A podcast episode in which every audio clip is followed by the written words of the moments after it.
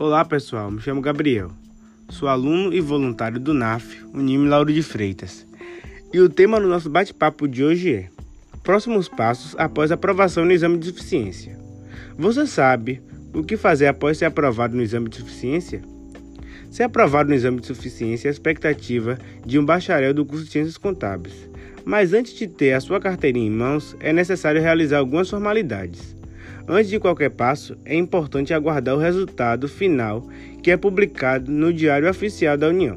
Serão aprovados os bacharéis que tiverem aproveitamento de 50% do total da prova. Após o publicamento do resultado, fica o questionamento: quando posso tirar meu registro? O registro pode ser obtido em qualquer momento após a aprovação do candidato.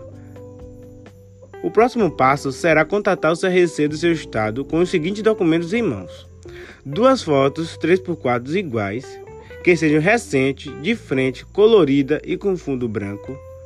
Também será necessário o seguinte documento original e cópia: documento de identidade e CPF, comprovante de residência, diploma de conclusão do curso de Ciências Contábeis registrado pelo órgão competente. Para o sexo masculino e com idade inferior a 46 anos, comprovante de regularidade com o serviço militar e o certificado de aprovação, que se encontra disponível no portal do CFC. Vale lembrar que, junto com a solicitação do registro, será disponibilizado o boleto para o pagamento da anuidade e que o valor é proporcional aos meses do ano em que ele se tornará ativo. Outro lembrete importante é que no ano de aprovação o candidato possui o desconto de 50% no valor da anuidade e nos outros demais ano seguinte o desconto passa a ser de 10%.